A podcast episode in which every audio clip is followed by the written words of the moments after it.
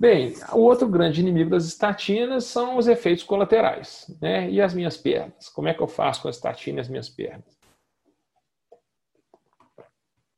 Bem, também publicação do Lancet de 2016, então a gente fala aqui só de revista de alto fator de impacto, né? de alta qualidade. Essa publicação ela traz uma discussão de que houve uma popularização das estatinas na comunidade não médica também, e juntos se popularizaram seus efeitos colaterais.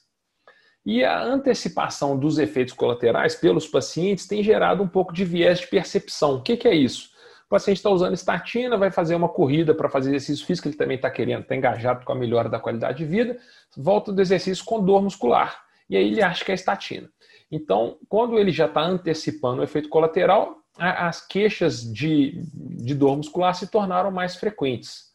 É, isso foi visto num estudo muito interessante de pacientes com história de intolerância à estatina, que foram tratados com a torva versus placebo, né? E mostrou então 25% de intolerância nos dois grupos.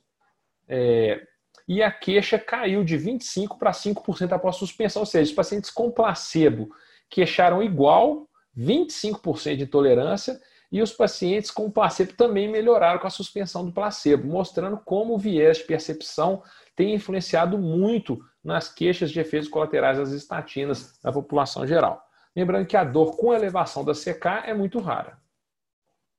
É, e os sintomas são reversíveis com a interrupção do tratamento, ou seja, não é considerado um efeito colateral grave.